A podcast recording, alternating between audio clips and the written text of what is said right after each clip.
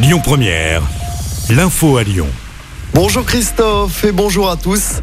J-1 avant la rentrée scolaire dans l'Académie de Lyon et dans toute la France.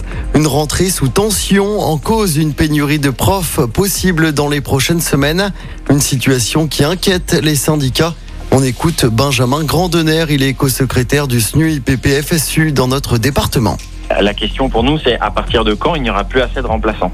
Pratiquement aucun poste de remplaçant a été créé, alors que l'année dernière, nous avons manqué euh, drastiquement d'enseignants remplaçants. Et la deuxième chose qui nous inquiétait énormément, c'est que l'institution continue à fonctionner sur la base euh, de contractuels, donc si vous préférez d'intérimaires, de collègues non formés qui euh, sont très mal payés et sont susceptibles de partir dès qu'ils trouvent un nouvel emploi, alors qu'ils avaient sous la main ce qu'on appelle des listes complémentaires, c'est-à-dire des gens qui ont presque réussi le concours, qui sont classés juste derrière et qu'on peut appeler en quelque sorte des CDD euh, à qui on fait une promesse d'embauche au bout d'un et qui basculent en CDI au bout d'un an. Et qui sont des gens qui sont déjà un peu plus formés et qui sont des gens qui sont, vont surtout rester. Et euh, jusqu'à il n'y a pas longtemps, le ministère refuse d'embaucher de, ces gens-là, qui vont nous manquer cruellement dans quelques semaines.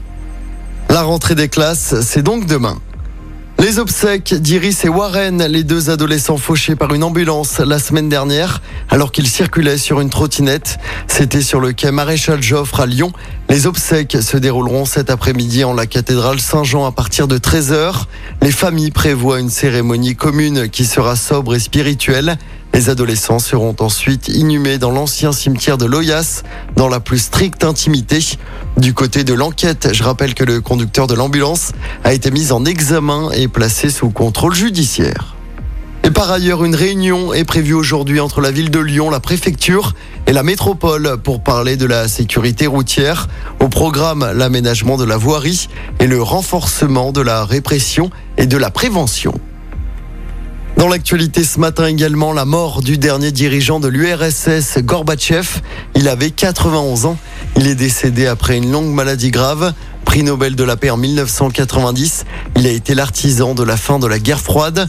Joe Biden, le président américain, salue un leader rare ayant permis un monde plus sûr. Emmanuel Macron adresse ses condoléances à un homme de paix.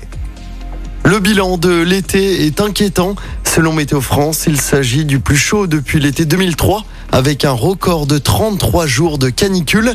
Un été 2022 historique aujourd'hui, mais qui sera classique d'ici quelques décennies. On termine avec euh, du sport, du football. Pas le temps de gamberger pour l'OL. Après son triste match nul de dimanche à Reims, les Gones rejouent dès ce soir en championnat lors de la cinquième journée. Match à domicile face à Auxerre. Oussama en instance de départ n'est pas dans le groupe. Coup d'envoi du match à 19h. Avant ce match, l'OL est quatrième à trois points du leader parisien. L'OL qui compte toujours un match en moins qui sera joué dans une semaine. Ce sera sur la pelouse de Lorient. Écoutez votre radio Lyon Première en direct sur l'application Lyon Première, lyonpremiere.fr et bien sûr à Lyon sur 90.2 FM et en DAB+. Lyon Première